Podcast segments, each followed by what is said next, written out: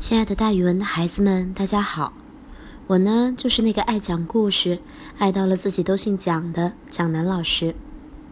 今天我要给大家讲的成语故事叫做“贪得无厌”。厌是满足的意思。这个成语是说贪心永远没有满足的时候。大家都知道，春秋是一个群雄割据、战乱四起的时代。智伯就是春秋时代的人。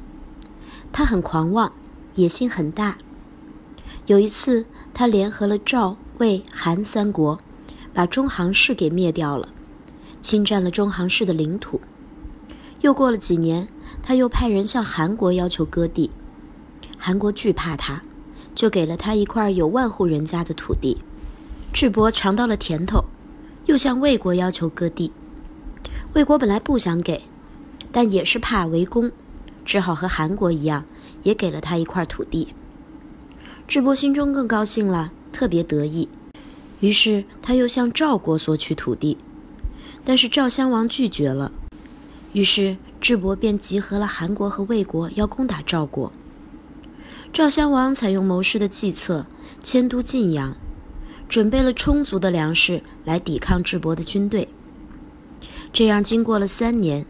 智伯始终没有办法攻下晋阳，但是赵国的粮食也快要用光了，于是派人去游说魏和韩，让他们联合起来，一起攻打智伯。因为智伯的野心太大了，魏国和韩国也曾经很生气，于是他们就答应了。赵国连夜出兵，魏韩两国跟着响应，把智伯击败了，瓜分了他的土地。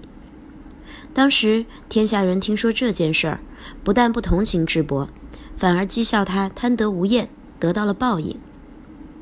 这个故事很有意思，后人就把它引申成了“贪得无厌”这句成语，用来告诫人们不要贪求多得，不要违反原则，以免引起别人的反感，最终落得身败名裂。